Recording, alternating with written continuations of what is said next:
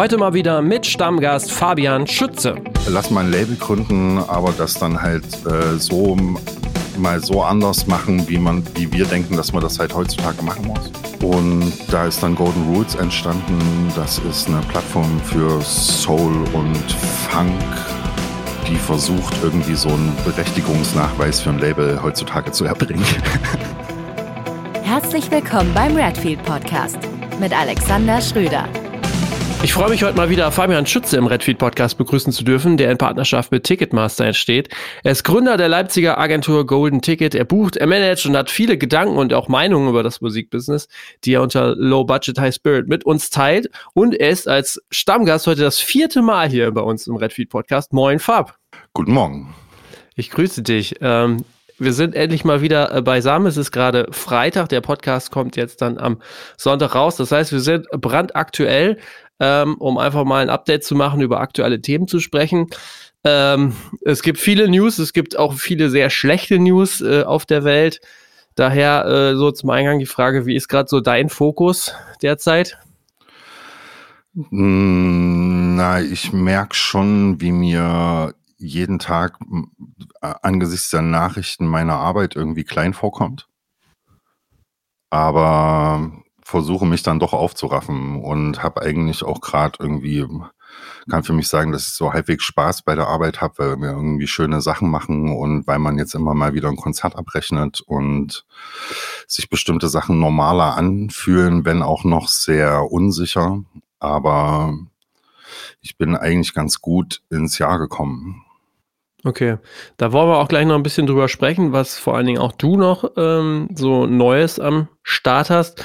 Aber ich hatte es ja eingangs gesagt, und du buchst ja auch Künstler, hast mit Künstlerinnen und Künstlern zu tun, ähm, die zum Teil ja auch auf Tour gegangen sind oder gehen, glaube ich gerade. Wie, wie sieht's gerade live für dich aus? Also, äh, wie ist da gerade dein Eindruck? Aktuell ähm, sind ja wieder sehr viele auf Tour. Na, ich glaube, man sieht halt auf den Socials irgendwie regelmäßig so ähm, enthusiastisches Publikum, ausverkaufte Show bei irgendwie einem so besonders gern bei so sehr jungen Acts mit jungem Publikum, die gerade ein Momentum haben und Hype und so. Und das täuscht aber, glaube ich, meiner Meinung nach darüber hinweg, dass die Lage gerade weiterhin keine gute ist. Einfach, auch wenn jetzt irgendwie dann so Maskenpflicht in Innenräumen irgendwie fällt, ist das, glaube ich, äh, für viele Leute auch wieder ein Grund, nicht hinzugehen, genauso wie es für genauso viele vorher ein Grund war, irgendwie, dass Maske im Innenraum ist und deswegen dann nicht hinzugehen, weil sich das als Konzerterlebnis nicht gut anfühlt. Und ich sag mal, wenn man, wenn man irgendwie davon jetzt mal ausgeht, so als Denkmodell, dass man vorher irgendwie 100 Prozent der Gesellschaft so als potenzielles Publikum für Konzerte in Deutschland irgendwie zur Verfügung hatte und jetzt mal die wegnimmt, die, die ein oder mehrere Gründe haben, gerade kein Konzert zu besuchen, sei es Angst, Unsicherheit, ähm, schon zu viele Tickets am Kühlschrank, kein Job, kein Geld, ähm, Angst nicht nur für sich, sondern fürs Umfeld, weil man dann Kontakt hat mit vulnerablen Menschen in, im Bekanntenkreis oder Familienkreis. Ähm, wenn man die alle wegnimmt, Behauptung, hat man eigentlich gerade nur noch die Hälfte des Publikums zur Verfügung. Und, mhm. und die gehen dann halt eher quasi zu, erstmal zu den Konzerten, wo sie Karten gekauft haben oder halt schon das Ticket haben arbeiten die drei, vier, fünf, sechs, sieben, acht, neun, zehn dreifach verschobenen Shows ab. Ähm, oder gehen halt zu den ein, zwei Highlights, zu denen sie unbedingt hinwollen. Und dann sorgt das dafür, dass halt so überfragte Shows natürlich funktionieren und ausverkauft sind. Ähm, für die breite Masse und den breiten Markt, aber meiner Meinung nach viel zu wenig Nachfrage auf viel zu viel Angebot trifft. Und das sehen wir schon immer noch mhm. im Ticketing. Also die wöchentlichen Updates, die sind weiterhin, wenn man da auf Update drückt in der Ticketing-Übersicht, dann ist das äh, weiterhin sehr sch schmerzhaft und äh, das sind so Zahlen, die sind vorher einfach unvorstellbar niedrig gewesen. Und ja. ähm, das gilt auch weiterhin, solange halt auch irgendwie zum Beispiel jede dritte, vierte Show gerade am Tag oder am Tag vorher abgesagt wird, weil irgendjemand an der Travel Party Corona hat und in Isolation muss. Ähm, Äh, das sorgt halt nicht dafür, dass die Leute Vertrauen in die Branche haben. Das ist, glaube ich, auch einer der Hauptgründe, ne? dass so gar nicht mal vielleicht die Angst, die geht jetzt anscheinend langsam weg bei den Leuten. Ähm, sonst sehe es draußen nicht so aus, wie es wäre, oder sonst gäbe es nicht diese ausverkauften Shows. Aber das Vertrauen darin, dass das Konzert überhaupt stattfindet, das wird, das ist überhaupt noch nicht zurück und das äh, ist ja auch berechtigt und das wird noch eine ganze Weile dauern. Mhm. Wie ist denn ähm, deine Prognose, was so den Herbst-Winter angeht? Also, wenn ich da mit Leuten aus dem Booking, aus, dem, aus der Live-Branche spreche, sind die alle noch extrem vorsichtig und bereiten sich auch teilweise so auch darauf vor, gedanklich, dass das alles wieder kippen kann. Wie ist so deine Prognose? Na, ich glaube einfach, ja, vollkommen richtig. Die Leute, inklusive mir, also ich glaube, alle haben nach den zwei Jahren jetzt die Naivität verloren. Und mhm. wo man irgendwie in den ersten zwei Jahren immer mal so Phasen und Momente hatte, wo die ganze Branche sehr hoffnungsfroh war auf quasi die nächste vor einem liegende Saison oder sowas. Ja, Saisonteil. Ähm, das gibt's jetzt nicht mehr, solange nicht wirklich mal ein Jahr lang Ruhe einkehrt. Ähm, und ja, wenn man den Wissenschaftlerinnen zuhört, dann ähm, muss man skeptisch sein einfach. Ja, das stimmt natürlich. Keine ähm, einfache Situation. Ich bin wirklich mal gespannt, wie es dann auch auf den Festivals aussieht. Ähm, da aktuell habe ich so den Eindruck, ist alles auf volle Pulle. Ähm, ja, für den Sommer kann man vielleicht relativ optimistisch sein, weil da dann bestenfalls niedrige Inzidenzen mit guter Laune zusammenkommen, sozusagen. Und dann wird das schon irgendwie funktionieren. Ja. oh Mann. Ähm, gute Laune ist vielleicht auch ein Stichwort, äh, zumindest, äh, du hattest es ja auch gesagt, äh, du bist recht gut ins Jahr gestartet, was sicherlich auch damit zusammenhängt.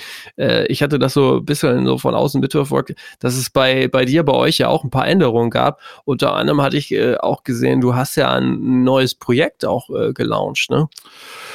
Ähm, ja, ich habe schon seit geraumer Zeit jetzt einen sehr geschätzten Mitarbeiter, das ist Johannes. Und Johannes ist so ein von Kindesbeinen auf so ein Soul- und Funk-Nerd, hat so ein altes Analogstudio, hat Kontakt zur internationalen Szene, weil der, bevor er bei mir gearbeitet hat, ähm, in Europa Touren für die alle gebucht hat. Ah, okay. Und oft dann auch Tourmanagement mitgefahren ist für die Deutschland-Tour von US-Acts und UK-Acts und so weiter. Und er ist einfach sehr gut vernetzt, hat immer schon so hobbymäßig, leidenschaftsmäßig hier und da mal eine Schallplatte mit irgendwem gemacht und veröffentlicht, die im Studio aufgenommen war oder irgendwie sowas.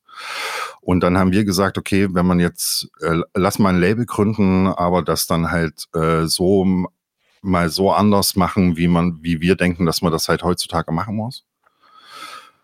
Und da ist dann Golden Rules entstanden. Das ist eine Plattform für Soul und Funk, ähm, die versucht, irgendwie so einen Berechtigungsnachweis für ein Label heutzutage zu erbringen. Aber es ist schon so, ähm, das sind quasi no, neue Künstlerinnen und, und, Künstler sozusagen. Also jetzt sind es keine Reissues oder alten Sachen, die dann noch ausgegraben werden oder beides oder wie ist das inhaltlich gedacht? Ja, es ist so alles. Und ich glaube, das hier ist auch der mhm. relevante Punkt, dass wir gesagt haben, normales Label, das, da habe ich keine Lust mehr drauf. Ähm, sondern wir haben uns hier gesagt, ähm, A, veröffentlichen wir neue Musik und das halt zumindest für diese Nische vor allem auf einem sehr innovativen Weg und kooperieren mit quasi der Speerspitze der internationalen Indie-Szene in dem Genre und holen uns von denen einzelne Tracks und machen quasi auch nur Track-Deals in dem Sinne. Veröffentlichen die als Single, wirklich okay. als kohärente Strategie, alle einzeln, alle 14 Tage ein Song und am Ende werden die aufwendig mit tollem Artwork zu einem Vinyl-Sampler gebündelt, den wir vornehmlich direct to Consumer verkaufen, aber auch selber ein Netzwerk zu dedicated Händlern pflegen, die man halt dafür braucht. Und natürlich braucht man dafür dann auch noch sowas wie HHV, die gerade in dem Bereich so Hip-Hop, Soul, Funk natürlich sehr gute Audience und viel Publikum haben und druckvoll verkaufen können. Und mhm. drumherum ging es halt immer darum, auch wirklich die Kultur zu pflegen und gerade auf die Heritage, eine, eine quasi eine, mehrere kompletter schwarzer Generationen ähm, wirklich ehrenvoll damit umzugehen. Und wir bauen dort ein digitales Soul-Archiv auf. Wir ähm, haben ganze Jahrgänge alter Magazine, die entweder Johannes hatte oder die wir uns besorgt haben, nachgekauft haben, gescannt, ähm, haben dort eine Reihe zum Beispiel Women in Soul, wo wir dann kleine Storytellings, Videos, Scans aus alten Magazinen und so Features über zum Beispiel dann eine bestimmte Künstlerin vorstellen, das ist auch unser Social Media Content. Wir bewerben dort eigentlich natürlich, natürlich auch unsere eigenen Veröffentlichungen, wollen dort aber eigentlich ähm, das Gesamtprojekt erzählen und diese Geschichten auch erzählen. Ähm, die Subline des, des Labels ist Bringing Soul Back to the People. Deswegen kaufen wir alte 7-Inch Soul und Funk Sammlungen an, die gerade massenhaft auf Ebay landen, weil das so eine Generation ist, die jetzt vielleicht gerade sehr alt wird Sammlungen, die in 60er, 70er Jahren aufgebaut wurden, die jetzt entweder auf dem Müll landen oder verramscht werden.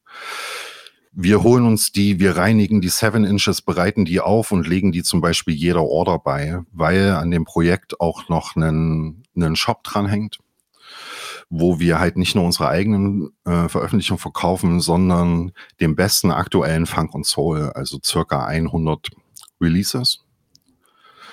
Und das ist der Versuch, dort wirklich hochprofessionalisiertes E-Commerce zu machen. Und durch diese Diversität, also quasi Spotify, DSP, Apple Music Business druckvoll zu spielen, relativ hochauflagige Vinylauflagen sehr druckvoll selbst verkaufen zu können, plus einen eigenen Shop zu haben, der halt nicht zwei Orders die Woche sammelt, weil es nur die eigenen Schallplatten gibt, sondern richtig quasi über alle Mechaniken, die man im E-Commerce hat, also die, vornehmlich Digitalmarketing, Traffic in den Shop bringt, der dort wirklich konvertiert und Umsatz macht. Und so halt ein stabiles Business über, also zumindest schon mal relativ schnell aufzubauen und dann auch wirklich ähm, oben zu stabilisieren. Ah, spannend, ja. Äh, das heißt aber gerade, wenn ihr dann über viel über Single-Veröffentlichungen geht, ähm, ihr macht dann die eigenen Compilations, ähm, jetzt so äh, jeder aus der Musikbranche fragen, wie macht er denn das mit, mit dieser klassischen Promo? Wie geht ihr dann daran? Also die ist ja wahrscheinlich dann äh, oder wird relativ stark abgelöst von eben den Dingen, die du da gerade beschrieben hast, plus diesem Storytelling. Genau, auch da setzen wir halt drauf, dass natürlich einfach unsere Geschichte die viel bessere ist und einen Hook bietet auch PR-seitig, was wir hier durchaus noch schon noch machen, weil das halt eine internationale Nische ist. Wir machen hier also keine deutsche PR, sondern wir haben dort eine Italienerin, die spezialisiert ist ausschließlich auf Soul und Funk. Ja. Und die aber ein internationales PR-Netzwerk hat und Jada arbeitet fantastisch, highly recommended. Ähm, tolle Frau, die das mit ganz viel Power und ganz viel Leidenschaft macht. Und die hat dann dafür gesorgt, dass das halt auf, wirklich auf BBC gelaufen ist, auf KWRC, also auf den großen Indie-Networks, Radios in den USA. Ähm, und wir sogar fünf Seiten Story hier im Mint-Magazin in Deutschland hatten. Und auch ähm, hier Airplay, weil Jada natürlich auch beim Deutschlandfunk Kultur dann die Leute versorgt, die das vielleicht mal in einer Spezialsendung spielen. Und das war auch wichtig für das Vertrauen zum Beispiel bei den Händlern, als wir das B2B aufgebaut haben. Da ist natürlich eine fünfseitige Mint-Magazin-Story für jeden Schallplattenhändler, der weiß dann, er verkauft einfach die Platte dann in dem Monat sehr stark. Und das ist auch eingetreten. Und ähm, das ist halt eine relativ alte Zielgruppe, wo es schon darum geht, auch noch über sowas wie PR dann ähm, die Geschichte zu verlängern, das Vertrauen aufzubauen, so diesen, diesen Proof aufzubauen, dass das jetzt nicht ähm, Shop XY ist hm. und, und halt was anderes als Amazon und auch was anderes als HHV, weil wir da einfach versuchen, viel ähm, echtere und bessere Kundenbeziehungen aufzubauen, genauso wie wir versuchen einfach natürlich auch mit unseren Künstlern ganz anders umzugehen und wir haben dort wirklich halt so einen Wertekodex aufgestellt. Das sind halt wirklich unsere goldenen Regeln und an die versuchen wir uns zu halten, halt auch wirklich mit allen mit Augenhöhe zu begegnen, aber trotzdem ähm, professionelles E-Commerce zu machen, druckvolles Store-Marketing an die DSP ran und, äh, und dort versuchen halt richtig was aufzubauen. Okay. Ähm, das Einzige, also ich finde das total spannend. Das Einzige, äh, was ich mich frage, ist, wie kleinteilig das ist. Also wie ähm, umfangreich das für euch arbeitstechnisch ist. Gerade wenn du sagst, ihr bereitet redaktionell viel auf, ähm, ihr geht dann auch im Shop dann auch sehr kleinteilig, habe ich das Gefühl, dann auch teilweise vor. Wie, ähm, wie ist das einzuschätzen, dann auch für die Zukunft? Na, wir haben den Vorteil, dass bei uns in der Agentur sich diese, die ganzen Tasks, die dadurch entstehen, die ganzen Taskflows eigentlich ähm, einbetten in Sachen, die wir eh machen. Also wir haben ja Fulfillment zum Beispiel für unsere eigenen Artists. Ähm, die, ähm, die Orders, die da im Monat reinkommen, die betten sich einfach ein in deutlich mehr, die wir eh bearbeiten. Ähm, wir haben auch das entsprechende Lager, um das zu managen und zu betreuen. Das ist gut. Wir haben ja einen, in Kooperation mit Recordjet eigenen Digitalvertrieb. Also das ist dann auch nur an dem Freitag eine Single unter, zumindest vielleicht unter fünf oder unter zehn oder sowas. Mhm. Ähm, und natürlich ist quasi der Social Media und der Content-Bereich extrem viel Arbeit, aber natürlich zeitloser Content, den man zum Beispiel gut als Bulk bearbeiten kann. Weil wir dann natürlich mal zwei Tage Magazine scannen, dann suchen wir einen Tag das raus, was wir machen wollen, dann suchen, bauen wir einen Tag die Wordings, dann bauen wir einen Tag die Assets und dann haben wir eigentlich den Content für so ein halbes Jahr oder, oder vielleicht sogar für ein ganzes Jahr. Da kommen dann nur noch die tagesaktuellen Sachen dazu und ähm, Klar ist auch das Digitalmarketing für so ein Projekt viel Arbeit, aber das sind natürlich auch gelernte Systeme, wie sowas funktioniert. Also Reichweite, Traffic aufzubauen und den dann zu konvertieren, das ähm, ist natürlich auch viel automatisiertes Business. Hm, okay.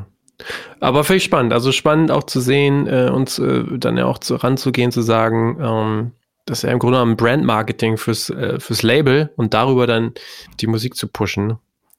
Ja, wir hatten einfach die Herausforderung, dass wir da auch zum Teil viele Newcomer mit dabei haben, die halt jetzt nicht 20.000 Spotify-Follower schon mitbringen und der Release-Radar knallt dann automatisch am Freitag, sondern wir wussten, dass wir selber selber die Geschichte sein müssen und die Marke und das auch mit hohem Aufwand fahren. Und das in Kombination mit einer, mit einer Genre-Nische, ist, ist jetzt die Behauptung, ist für mich der einzig gangbare Weg, wie man heutzutage ein Label betreibt. Also diese, diesen, diese Ganzheitlichkeit auch ähm, E-Commerce, Direct-to-Consumer machen zu können. Ähm, und dafür braucht man einfach Sortiment. Dafür braucht man einen sehr guten Shopify-Shop. Dafür braucht man gute Anzeigen und muss auch wissen, wie das geht.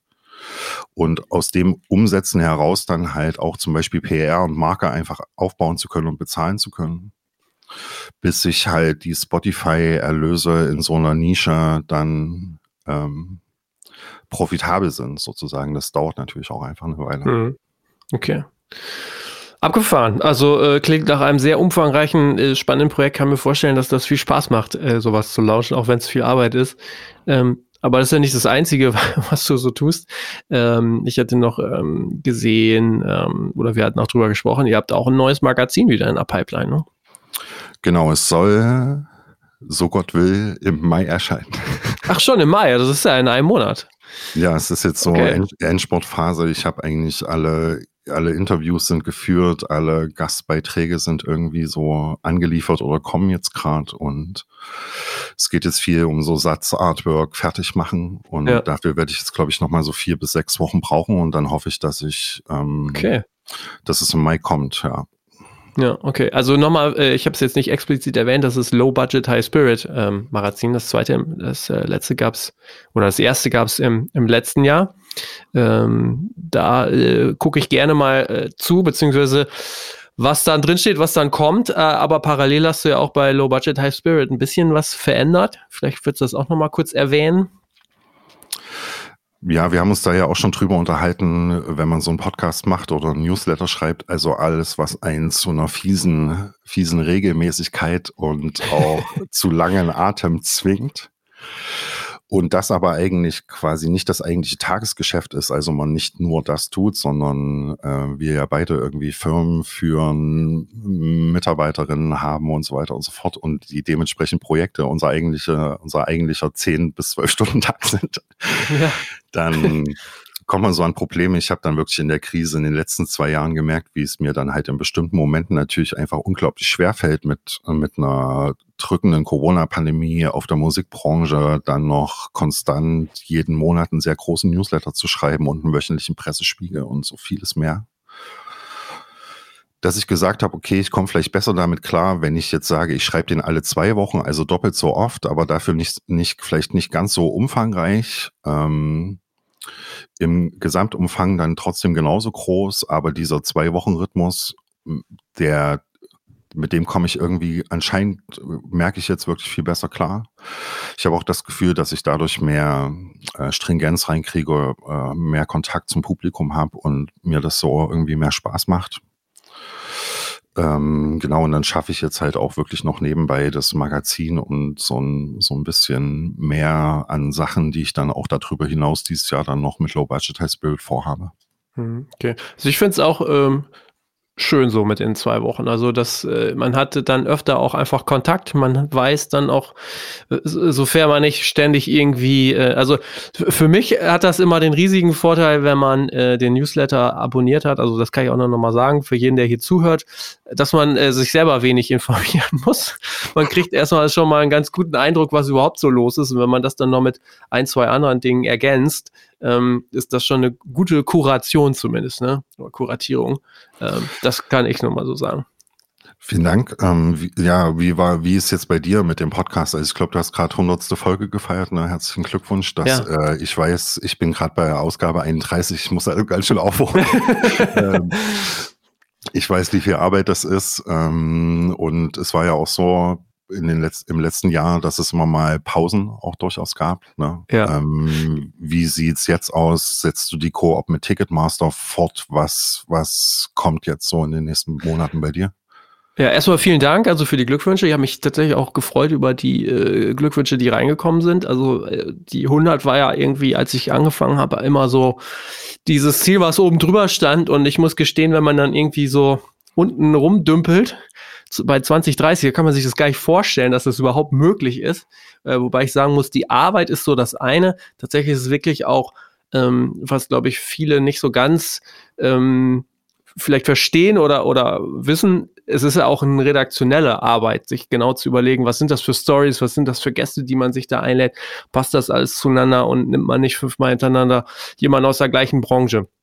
Also von dem her irgendwie total äh, krass, jetzt die 100 zu machen, aber ähm, zumindest hat es sich so ein bisschen eingespielt weiterhin, äh, dass es, äh, dass, dass ich es einfach hinkriege, wie du schon sagst. Im Grunde mache ich das ja äh, zusätzlich zu dem, äh, was ich was ich in der Firma hier mache. Andererseits gehört es natürlich mittlerweile auch irgendwie zur Firma dazu. Man muss sich dann tatsächlich auch nochmal überlegen, äh, ob man als Redfield Records dauerhaft äh, auftritt. Aber da gibt's ja so zwei, drei andere Namen unten drunter und das ist jetzt halt der Redfield Podcast.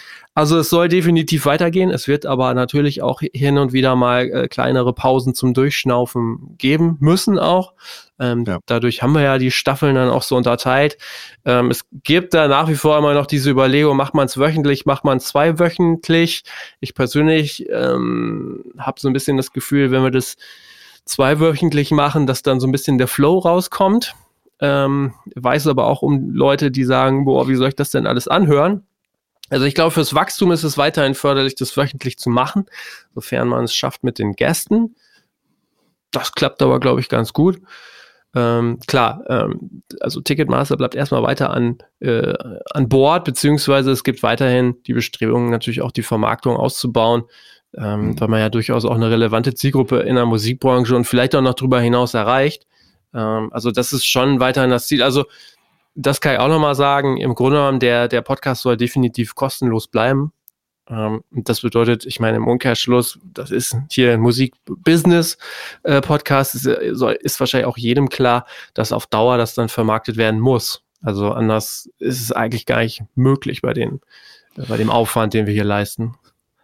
Ja, du hast das ja, das Publikum hat das ja gelernt. Also ja. jeder, der Podcasts hört, weiß, dass er am Anfang auf eine Minute 30 skippt. das hast du gesagt. Oder sich halt die Vodafone-Werbung gibt halt, ne? Genau. Ähm, ja, und richtig. das ist, glaube ich, auch ähm, das ist für alle nachvollziehbar und okay, so, sofern du da halt, also es macht halt immer Sinn, relevante Werbung zu haben, glaube ich. Weil genau, ich, äh, ja. ich habe durchaus Podcasts, wo ich mir das anhöre, weil das sind dann so äh, Marketing oder Software, IT, irgendwas, Podcasts, wo dann auch immer mal eine irgendeine Company vorgestellt wird, wo ich denke, ah, okay, da, da suche ich tatsächlich gerade nach sowas in der Art, die genau. halt irgendwie eine Software-as-a-Service-Lösung haben, nach der ich gerade suche oder so. Ne? Und sofern dem so ist, ähm, oder, oder dass authentische Partner sind, irgendwie. Ich denke da auch immer okay. an Thomann, warum Thomann nicht noch mehr zum Beispiel in der Richtung, in der Branche irgendwie sponsert. Irgendwie als, zum Beispiel ein Redfeed-Podcast. Zum Beispiel ein Redfeed-Podcast. Ähm, und damit kann, glaube ich, jeder leben. Also ich könnte, oder ja. zumindest ich könnte damit super leben mit sowas, ja. Ja, genau. Also das ist schon das Ziel, ähm, das dann auch lang, also so eine langfristige Partnerschaft, so ein, so ein, so ein Partnerpool eigentlich aufzubauen. Das ist ähm, mehr denn je das Ziel ähm, für dieses Jahr für mich. Und ähm, mal gucken, wie es weitergeht. Also es gibt in dem Sinne kein, kein Ende. Man setzt sich halt immer wieder so Ziele. Und ähm, ja, bis Ende des Jahres Richtung 150, Richtung Folge 150 zu gehen. Ich glaube, dann haben wir wieder viel geschafft. Also, ja, das ist das, ist das Ziel. Gibst du hier Preis, was Redfield Podcast inzwischen dann an so ähm, Abos oder was zählt man da noch? Ähm, Aufrufe je Folge oder wie heißt das? Ja, das ist etwas schwierig, äh, muss ich gestehen, ähm, zu, herauszufiltern. Ja, also, also ähm, es ist schon, ich glaube, es ist schon eine relevante Zahl, ähm, dass man die Leute, die in der Musikbranche arbeiten, zumindest erreichen kann. Also ich glaube, gegenüber anderen äh, Fachmedien muss man sich nicht äh, verstecken. Sag's mal so. Ich weiß, was du meinst, ja. Okay. Genau, also so, so geht's weiter. Aber Spot, äh, Spotcast, äh, Spot, äh, Podcast ist eine gute Überleitung. Mensch, ähm, wir wollen ja auch nochmal nicht nur über uns sprechen, sondern auch über andere Themen. Und vielleicht ist das dann auch eine ganz gute Überleitung, wenn man sich mal ähm, dem Podcast-Business oder dann dementsprechend auch Spotify mal nähert. Ähm, da gab es ja jetzt so ein, zwei Themen, die so aufgepoppt sind. Einerseits, ähm, dass Spotify noch stärker in, in den Podcast oder eigentlich alle in, in, ins Podcast-Game einsteigen wollen und das ja auch schon tun, weil, ähm, weil da im Grunde genommen also Content am Start ist, der jetzt so in dem Sinne gar nicht so wirklich monetarisiert werden muss von denen ähm, und das erwartet wird, dass die Werbe, Werbeeinnahmen oder Werbeausgaben der, der Firmen unglaublich noch steigen werden, dass da unglaublich, ähm, unglaubliche äh, Summen noch gezahlt werden. Wie ist ähm, da in dem Sinne so dein Blick? Hast du da so, so ein bisschen einen Überblick? Mm, ja, so ein bisschen. Also man hört ja, dass dann sowas wie Baywatch Berlin oder so durchaus sechsstellige Werbeerlöse je Folge generiert. Ähm, da kann man sich dann vorstellen, dass trotz der hohen Summen, die Spotify für die Exclusives zum Teil bezahlen wird, wenn man sich dann vorstellt, dass diese Beträge inzwischen anlaufen an Umsatz, dass sie dann natürlich bestenfalls einfach ihren Exclusive Honorar, ihren Kaufpreis recoupen über die Werbeeinnahmen, vielleicht sogar ins Plus fahren und darüber hinaus halt keine weiteren Royalties oder irgendwas zu zahlen haben. Und ja denen ist es dann egal, ob die Listening Hours der Menschen, die die App benutzen, Mus Musik sind oder Podcasts. Nee, es ist ihnen nicht egal. Es ist ihnen lieber, dass es Podcasts sind. Und ähm, das ist obvious und das ist natürlich auch erstmal ähm, einfach reine Business-Metrik von Spotify, das zu tun, weil sie halt die Firma ins Plus schieben müssen. Ja. Und jetzt jetzt mal besser sehr schnell, wenn man sich halt anguckt, wie quasi die Fachwelt, sprich die Investoren, gerade die Firma bewerten. Mhm. Dann wird es jetzt in den nächsten Jahren darum gehen, hier einfach den Proof zu erbringen, dass Spotify auch ähm, Quartalserlöse im Milliardenbereich machen kann und das wird nur auf diesem Weg gehen. Dazu kommen mit Sicherheit in sehr bald halt Abopreiserhöhung. Ähm, dieser hat gerade erhöht, Amazon Prime meine ich auch für Neukunden. Ähm, und Spotify hat ja das Problem, dass quasi Amazon und Apple, die subventionieren ihre Subscriptions über ihr ja. eigentliches Geschäft. Und bei Spotify gibt's nur das eigentliche Geschäft und das ist das. Und ähm, ja, all das wird nicht zu höheren Payouts der Leute führen. Wobei man natürlich erstmal sagen muss, Spotify kann das natürlich tun. Das, was die Leute machen, ist was anderes. Wenn die Musik hören wollen, hören die Musik. Und wenn sie einen Podcast hören wollen, hören sie einen Podcast. Aber natürlich ist es so, dass natürlich der, der Hebel der Plattform quasi über den Algorithmus und was kriegst du auf deinen Startbildschirm, was wird wie, wie wirst du erzogen und so weiter. Ähm, und Podcasts sich immer mehr durchsetzen setzen. Und dann ist natürlich so, wer eine Stunde Podcast hört, der hört im Zweifel natürlich eine Stunde weniger Musik an dem Tag, weil das gegebenenfalls das gleiche, der gleiche Zeitpool ist.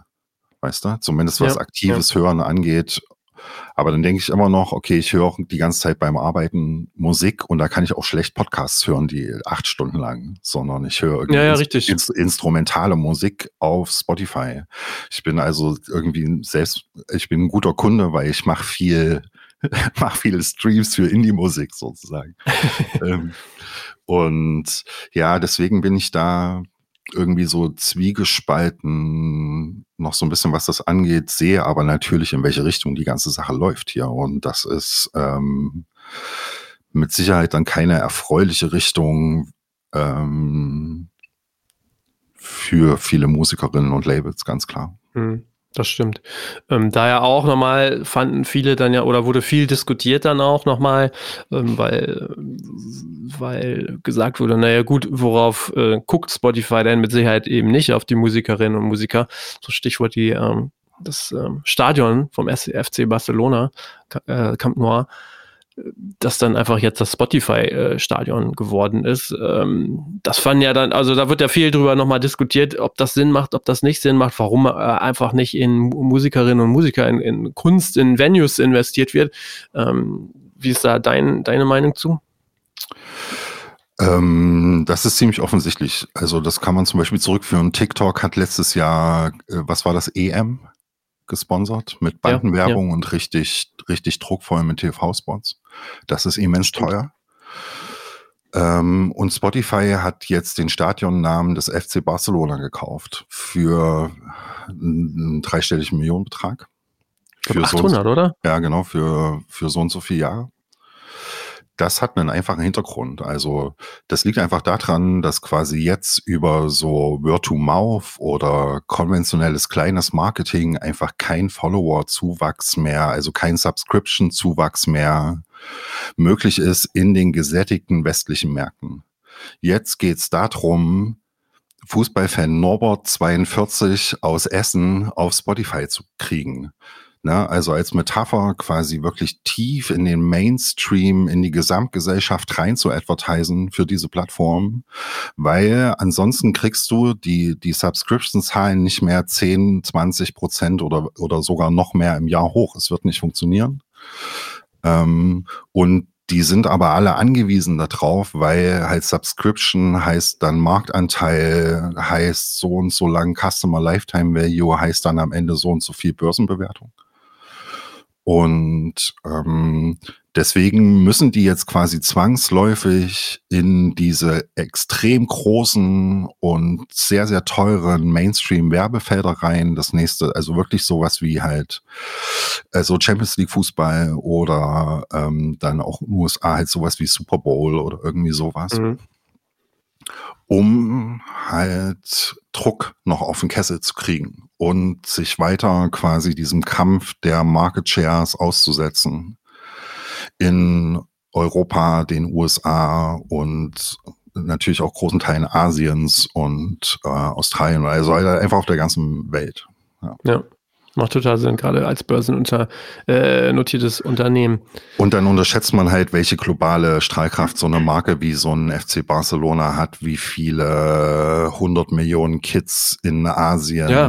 deren Socials folgen. Ähm, ich habe auch mal gehört, dass alleine quasi, dass der, dass dieser Name Spotify dann auf jedem Ticket steht. Das muss man sich ja vorstellen. Also rechne halt quasi ja, Kapazität ja. des Camp Nous und wie oft es im Jahr ausgelastet wird. Dann hast du quasi die Anzahl an Flyern, auf denen ganz groß Spotify steht. Und sie ja, können ja, sogar, mhm. und sie können sogar noch da drauf auf dem Ticket irgendwie Marketing machen und einen Spotify-Code drauf machen oder irgendwie sowas. Ne? Das steht ja, ihnen ja dann alles frei. Und allein diese Coverage und die TV-Präsenz addiert, da wären quasi die, da wenn die sich einfach ausgerechnet haben, okay, das ist halt wirklich 800 Millionen Euro wert, gegebenenfalls so, sogar noch viel mehr halt. Ne? Und mhm ähm, dann ist das eine rein rationale Entscheidung, dann quasi das zu tun. Und es erfordert natürlich bestimmt gewissen Mut, diese Summen auszugeben, aber ähm, da kommt dann der Druck natürlich auch eher von außen, von den Investoren, ja, die das dann wollen. Richtig. Total. Du hast eben nochmal TikTok angesprochen, hatte ich mir auch nochmal äh, notiert, dass man vielleicht da nochmal drüber spricht. Ich muss gestehen, ich habe es jetzt selber auch noch nicht so richtig ähm, nachverfolgt, außer dass ich es gelesen habe und gesehen habe. TikTok ist ja jetzt selber mit der News rausgegangen, mit Sound On als eigener Musikvertrieb an den Start zu gehen. Das funktioniert dann über äh, TuneCore, wenn ich das richtig gesehen habe. Ähm, TuneCore gehört zu Believe.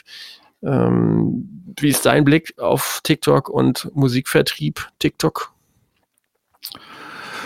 Naja, gegebenenfalls ein cleverer Move von Belief und auch dort halt so einen, gegebenenfalls war ja jetzt auch Aktien notiert, quasi so ein, ja. äh, so einen Hook, so ein Ding, um einfach quasi Storytelling gegenüber Investoren und so Wachstumsversprechen zu machen. Ähm, ich glaube, die etablierte Businesswelt, die wird jetzt nicht dorthin wechseln, um dort Digitalvertrieb zu machen. Also alle, die jetzt am Markt sind, warum, aus welchem Grund? Ähm, wer halt bei Belief ist oder bei äh, wem auch immer, Orcard oder Record Chat oder CD Baby oder dem Major vertrieben oder wem auch immer, warum sollten die dahin wechseln? Ähm, aber das kann durchaus halt so ein Zukunftsding sein, weil es muss einem schon Angst machen, dass natürlich jetzt die deutschen Charts quasi aus den TikTok-Trends kommen. Äh, die App-Nutzungsdauer in bestimmten Altersgruppen muss der Branche zwangsläufig Angst machen. Ähm, dass quasi wahrscheinlich für die meisten 16-, 17-Jährigen gilt, dass ihr Erstkontakt mit Musikindustrie zukünftig oder jetzt schon über TikTok quasi stattfindet und dann gegebenenfalls wirklich quasi, wenn dort der Button und der Call to Action gut platziert ist, hier vertreibt auch über uns auf Spotify etc., dass das dann ja. natürlich irgendwie funktionieren kann.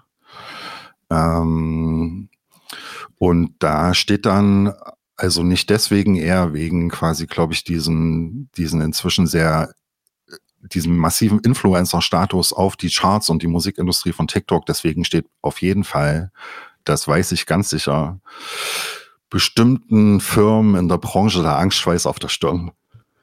Okay. Okay. also auch ein großes Streaming-Plattform.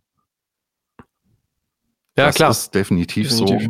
so. Und das ist in bestimmten Büros Thema, Thema Nummer eins auf jeden Fall. Ja. Äh, okay. Warum da jetzt gerade in den letzten Monat, also da hat das so eine Evolutionsstufe genommen, habe ich das Gefühl. Vorher war das so, okay, hier und da mal so was Lustiges wie so ein 40 Jahre altes Rocklied, äh, spielt es auf einmal wieder hoch, ja, haha, alle lachen, äh, Led Zeppelin freuen sich. Und, und jetzt ist es aber so. Was nicht Fleetwood Mac? Äh, oder Fleetwood Mac, ja. ja. und, und jetzt ist es aber, und, und dazu noch zweimal im Jahr ein lustiger Tanz und, und dieser ja. Cowboy-Trap-Typ, so. Ne? Das war ja irgendwie so TikTok in den letzten drei Jahren. Und jetzt ist es aber äh, leider, muss man fast sagen, quasi so, dass quasi im Wochentakt Signale kommen, dass TikTok hier massiv auf die wirklich kommerzielle Spitze des Business einwirkt. Ähm, mit beständig neuen Artists, mit Namen, die Leute in unserem Alter komisch finden und mit Musik, die auch nur noch bedingt für irgendwie nachvollziehbar ist, natürlich für Leute, die anders aufgewachsen sind. Hm. Das stimmt.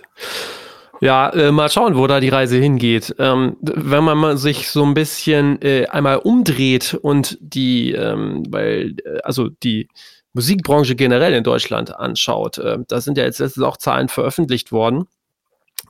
Klingt ja jetzt erstmal alles auf den ersten Blick äh, total super. Es geht wieder aufwärts. Es ist anscheinend positives Wachstum. ich glaube 10% Wachstum. Um, Hast du dir das angeschaut? Wie, wie denkst du so darüber? Äh, wird das jetzt weiter so gehen oder ist das nur eine Momentaufnahme? Ähm, ja, habe ich mir angeschaut. Ähm, klingt erstmal gut. Das Problem ist, das Wachstum kommt aus den Majors. Die gewinnen mehr äh, Marktanteile und ist zum Beispiel so, dass Universal inzwischen mehr Umsatz macht alleine als die komplette Independent-Branche. Und insofern ist das dann nur noch so eine halb gute Nachricht für zumindest einen Teil des Marktes. Ähm, die Majors, die sind natürlich auf äh, Jubelkurs. Und, und ja, da wird dann auch weiter Wachstum kommen. Dessen bin ich relativ sicher, weil halt so Effekte zusammenwirken, wie dass sie jetzt quasi in allen etablierten Märkten die Abopreise erhöhen werden und auch können, weil sie das halt ganz galant verstecken können in der allgemein hohen Inflation und damit auch begründen werden und sowas. Ne? Ähm, und das nächste ist, dass ähm, dann einfach noch weltweit sehr viele Märkte vollkommen unterentwickelt sind, zumindest was die Ausmonetarisierung im Streaming angeht. Nahezu komplett Afrika, Teile Südamerikas, Teile Asiens wir sehen jetzt auch bei unseren, zum Beispiel bei so Instrumental-Hip-Hop-Sachen, kommen jetzt Stores in die Abrechnung mit, mit Beträgen von durchaus so auch mal so 1000 Euro im Monat, wo wir den Store-Namen noch nie gehört haben vorher. Ja. Mhm. Äh, die dann nur in Malaysia, Singapur, Taiwan irgendwie aktiv sind. Ähm, und da wird es zum Beispiel eher eine vollkommen untergeordnete Rolle spielen, dass jetzt ein großer Markt mit Russland auf Perspektive wirklich weg ist, zum Beispiel. Ja. Ähm, das wird vollkommen unerheblich sein, weil aus Nigeria im Zweifel dreimal so viele Streams kommen können. Ähm, und auch werden in der Zukunft. In der Hoffnung natürlich, dass, äh, dass auch all diese Länder weiter irgendwie positive Entwicklungen nehmen, allein schon für die Menschen dort vor, vor Ort, dass sich dort halt wirklich echte Mittelschichten bilden können mit Leuten, die stabile Einkommen haben und, und dann halt auch fünf Dollar oder zehn Dollar oder sowas im Monat für ähm, eine Streaming-Subscription ausgeben können und werden. Mhm. Und da lauert, lauert eine Verdopplung der Umsätze, ist meine Prognose mindestens über die nächsten zehn Jahre nochmal. Es sei denn, irgendwas an diesem gesamten Modell gerät so ins Wanken. Hm, das stimmt natürlich. Nochmal kurz vielleicht zusammengefasst für die Leute, die das jetzt nicht so auf dem Zettel hatten, also die, ähm, die Zahlen, für, zumindest für die deutsche Musikbranche, die sind ja jetzt ähm, jetzt so grob, drei Viertel ist äh, die Online-Musiknutzung. Davon sind wirklich knapp 70 Prozent Streaming. Das hat auch nochmal zugelegt um 18,6 Prozent, also vom Vorjahr. Also wir reden über die Zahlen 2021. Die CD ist äh, auf sech, immer noch auf 16 Prozent, was mich wirklich oder alle, glaube ich, erstaunt hat, ist aber auch minus 16 Prozent runtergegangen aus dem Vorjahr und Vinyl hat um 20 Prozent zugelegt, ist aber auch nur 6 Prozent. Und ähm, da muss man, glaube ich, auch nochmal so ein bisschen meines Erachtens vorsichtig sein und gucken, wie lange dieser Boom überhaupt noch so anhält. Also natürlich einerseits Stichwort Presswerke, die überlassen sind oder mittlerweile geht's halbwegs, aber teilweise auch, und das betrifft tatsächlich nicht nur die Majors, würde ich jetzt mich sogar aus dem Fenster lehnen, sondern auch die Indies, die ähm, zum Teil unfassbar viel pressen, aber auch in, un also ich frage mich halt, bei diesen ganzen Editionen, die irgendwann mal kommen, dass, dass du halt jedes Release in der Variante, in der Variante, in der Variante noch machst. Ob dann nicht irgendwann die Käufer, Käuferinnen sagen, so, mir platzt der Kopf, es reicht, reicht jetzt irgendwie, ich sammle das gar nicht mehr oder ich kaufe auch nur eine Platte oder so. Ja, genau wie im Live-Markt gibt es da auch jetzt meiner Meinung nach schon zu viel Angebot, zu wenig Nachfrage. Vielleicht nochmal zu dieser, zu diesen Labelzahlen. Was da dran ja der Trugschluss ist und was mich auch immer stört, ist ja, dass quasi die Recorded Music Industrie und also vornehmlich die Majors so tun, als wären sie die Musikindustrie. Und dann irgendwie 10, 15 Prozent Wachstum feiern können, dass sie halt der Idee von Streaming-Plattformen und so Leuten wie Daniel Eck zu verdanken haben und auf jeden Fall nicht ihrer mhm. eigenen Schlauheit. So, das muss man auf jeden Fall, das muss man auf jeden Fall so, so klar sagen, ja. Und äh, nimmt man dann mal die Musikindustrie als solcher, also rechnet man halt alle mal alle Booking-Agenturen an alle anderen Akteure und so weiter mit ein, ja. Ähm, Konzertbranche, Verlage, Agenturen und zum Beispiel die komplette Independent-Branche, dann äh, steht da halt unterm Strich auf jeden Fall nicht zehn Prozent Wachstum in den letzten zwei Jahren, sondern mhm. eine Branche in der Krise auf Rezession, ja. Ja. Äh, deswegen äh, juckt mich das jetzt nicht, lässt mich vollkommen kalt. Ja. Ich finde das eher vermessen, äh, dass die Labels hier so Quotes und Statements abgeben, wie prima alles mhm. ist. Ja. Weil der Branche ja. geht es überhaupt okay. nicht gut. Ja, das, äh, das stimmt wohl. Und äh, Krise ist auch nochmal das Stichwort. Ich äh, finde, wir kommen nicht so ganz drum rum, es vielleicht noch einmal kurz zu erwähnen. Vielleicht kann man auch da nochmal gucken. Ähm, dass man vielleicht ein paar Empfehlungen aussprechen kann oder auch nochmal verweisen kann auf Leute, die da gerade sehr aktiv sind. Klar, es geht um die Ukraine, es geht um den Krieg, es geht generell um diese Krise. Du hast das im letzten Newsletter eigentlich auch nochmal ganz gut äh, geschrieben äh, und eben auch gesagt, äh, klar, die Umsätze vor allen Dingen aus Russland, die sind einfach auch nicht mehr da. Es wird auch natürlich nicht mehr ausgeliefert nach Russland von den Digitalvertrieben. Ähm, Genau, also äh, was da passiert, darüber brauchen wir nicht sprechen, dass das furchtbar ist und dass das im, im Vergleich zu dem, was wir hier gerade äh, in den letzten Minuten besprochen haben, dass, dass, dass, dass das, was wir besprochen haben, eigentlich ein Witz dagegen ist, ähm, ist, glaube ich, auch völlig klar. Ähm, du hast im letzten Newsletter gefragt, ähm, oder warst du auch relativ ratlos und das, naja, gibt es denn irgendwie gute Ideen, Unterstützung, wie kann man damit umgehen? Ähm, wollte ich nur noch mal so fragen, um wie gesagt, mich dem Thema dann irgendwie dann doch auch zu nähern. Hast du da Response? Siehst du da gerade was, ähm, wo man sagt, ey, das, äh, da kann man unterstützen oder irgendwelche anderen Themen dazu? Ähm, jetzt nichts, nichts wirklich bahnbrechendes. Ich glaube, mhm. was Sinn macht, ist halt ähm, zum Beispiel auf Bandcamp ukrainische Musik, die man vielleicht auch selbst gut findet, halt äh, aktiv zu suchen und zu supporten, weil da hängt ein PayPal-Payment dran, wo mir gesagt wurde, das geht stabil und das wissen wir alle dann fünf Minuten später auf das Konto der Leute im Zweifel vor Ort. Dann sagen ja alle, okay, die offiziellen ähm, Hilfsorganisationen ähm, dort Spenden hinzuleiten, macht durchaus Sinn, weil dann, ähm, aber da wird dann auch gesagt, okay, damit äh, bezahlt man und hilft man halt allem, was hinter der Grenze sozusagen eher passiert, ähm, Geflüchteten und so weiter. Und natürlich, wenn man mit dem ZDF dort an das Spendenkonto bezahlt, da ist eher unwahrscheinlich, dass das drei Tage später bei, bei einer Frau oder einem Typen in Charkiw im Portemonnaie ist. Ne?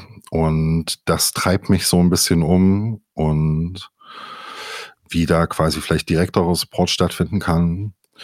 Was mich auch beschäftigt, ist, dass die Menschen, die hier ankommen, die und nur die, die es können und die arbeiten wollen und für die das irgendwie wirklich eine kleine Problemlösung hier vor Ort wäre, A, eine Beschäftigung, eine sinnvolle und B, irgendwie Geld in der Tasche zu haben dass die Branche vielleicht offen ist und guckt, ähm, weil eigentlich klagen ja alle über Fachkräftemangel, zumindest in bestimmten Bereichen und Segmenten der Branche. Und ob man jetzt halt nicht gut ausgebildete Marketing-Spezialisten, ITler, ähm, Leute, die vielleicht dort in Kiew auch in der Musikindustrie im weitesten Sinne oder in der Ukraine generell in der Musikindustrie im weitesten Sinne in einer Venue, in irgendwas gearbeitet haben, Live-Technikerinnen, alles Mögliche, ob man da nicht, weil jetzt klar, es suchen ja auch gerade alle Technikerinnen und Personal für ihre Clubs und ihre Veranstaltungen und so, ob man das nicht halt irgendwie noch aktiver aus der Musikindustrie heraus irgendwie zusammenbringen könnte. Vielleicht ist auch das Sprechen in dem Podcast jetzt hier drüber hoffentlich auch für, für noch andere Leute irgendwie einen Denkanstoß über sowas zum Beispiel nachzudenken, ob man nicht mal lokal quasi die Initiativen, die das lokal auffangen und managen, anspricht und sagt, hier, pass mal auf, ähm, wir haben hier eine Tausender-Venue, wir haben jetzt hier einen vollen Konzertkalender, wir dürfen auch Konzerte machen und wir suchen eh Barpersonal, Türpersonal, Helping Hands, Roadies, äh, Technikerinnen etc., alles, was man braucht, zum Beispiel. Ja. ja. Guter Punkt. Ja. Also Ansonsten Press, Presswerke, ja. Halt, ne? Da, ja. Sowas alle es suchen ja so viele Grad Personal. Ähm, das stimmt. Zum Beispiel. Ja. Und, und dann halt immer auch zu gucken, okay, wie kann man da direkt ins Land reinwirken von hier aus, vielleicht auch mit direkten, ähm, äh, auf direktem Wege, wie so PayPal-Zahlungen oder so Bandcamp-Käufen ähm, und ja. so weiter und so fort. Ja. Was ich noch so als Initiative gesehen habe, was ich eigentlich gerne auch nochmal erwähnen würde, weil ich äh, muss gestehen, zumindest so in meiner Bubble, äh, es gibt bestimmt sehr viele Initiativen und ähm, bestimmt auch sehr viele, die oder die man wahrscheinlich alle, die man gut unterstützen kann, aber so aus der Musikbranche heraus, das fiel mir nochmal sehr auf und würde ich gerne zumindest auch nochmal erwähnen. Carsten Furken von The Merch äh, Republic ist ganz früh irgendwie nach Rumänien gefahren, um da auch zu supporten. Der dokumentiert das auch ähm, äh, täglich über seinen Instagram-Kanal, äh, LinkedIn-Kanal ähm, da hat man wirklich auch das Gefühl, und das wird sicherlich auch so sein, dass die Sachen da direkt ankommen. Also er sagt, ey, wenn ihr heute mir, keine Ahnung, 1000 Euro ähm, spendet, dann ist übermorgen ein Laster mit irgendwie Babywindeln äh, und Nahrung in der, äh, in der Ukraine. Ähm, also das, ähm, ja, da ist auch ein Verein zu gegründet worden. Das wollte ich zumindest nochmal erwähnen. Auch da ähm, gerne nochmal so der Aufruf, äh, den du ja auch im Newsletter hattest, wenn ihr gute Initiativen, Ideen, wie auch immer seht, sagt gerne Bescheid. Also wir tragen das dann auch gerne, ähm, ja. wenn sie unterstützenswert äh, sind, weiter, würde ich ja. mal so sagen. Genau. Okay. Gut. Ich ähm, möchte an dieser Stelle ähm, den Podcast beenden. Also ähm, ist was Schlimmes passiert, Alex? Nein, das habe ich jetzt ein bisschen komisch formuliert. Nee, ich habe ich hab eigentlich keine ich habe eigentlich keine Themen mehr so richtig, äh, wo ich denke, darüber macht es noch Sinn zu sprechen. Ich sage denn, dir, dir fällt noch was ein, was wichtig wäre. Ich weiß, äh, du hast auf jeden Fall auch Kids. Ich dachte, du, du hast auch gerade so Runde geguckt, wie so eine ganz schlimme, eine ganz schlimme nee, SMS nee. aus dem Kindergarten. nee, nee, die haben, die haben gerade Ferien und ich bin ja noch in, in Ruhe im Büro. da, da herrscht keine Panik. Ähm, ähm, nee, also ich, glaub, wie gesagt, ich glaube, ich habe sonst keine Themen mehr hier auf dem Zettel stehen. Genau, nee, ähm, wir äh, machen uns auch wieder an die Arbeit, hoffen, ähm, dass irgendwie die Inzidenzen runtergehen und die nächsten Wochen hier was bringen und dass wir vielleicht den nächsten Podcast ohne Ukraine-Krieg machen, ja, wenn wir sprechen. Richtig, genau. Ich wünsche dir noch einen schönen Tag. Danke dir auch. Macht's Danke gut. für die Einladung. Ciao. Ciao. Ja, wenn ihr noch Feedback zu diesen Themen habt oder weitere Themenvorschläge oder auch Gästewünsche, Gästevorschläge, sagt gerne Bescheid auf all unseren Kanälen, gebt gerne Feedback dazu, ähm, was natürlich auch beinhaltet, dass ihr gerne Rezensionen und Bewertungen auf den gängigen Podcast-Portalen abgeben dürft. Das hilft uns wirklich sehr weiter. Nächste Woche, Sonntag, 9 Uhr geht's weiter. Ich habe gesprochen mit Andrea Ludorf vom Kulturkaufhaus Dussmann darüber, was äh, sie da so machen auf 7500 Quadratmetern in Berlin. Ein riesiges Medienkaufhaus, so das größte in Europa auch in dieser Form. Ein absolutes touristisches Highlight und kulturelles Highlight ist es ja auch. Ja, wie geht Handel heutzutage mit Kultur? Welche Herausforderungen in der Pandemie hatte sie zu bewältigen? Und wie geht es in Zukunft weiter? Hört gerne rein, bleibt uns treu. Ich bedanke mich zum Ende hin bei unseren Podcast-Partnern Ticketmaster und Antelope Audio und wünsche euch noch ein paar schöne Tage. Macht's gut!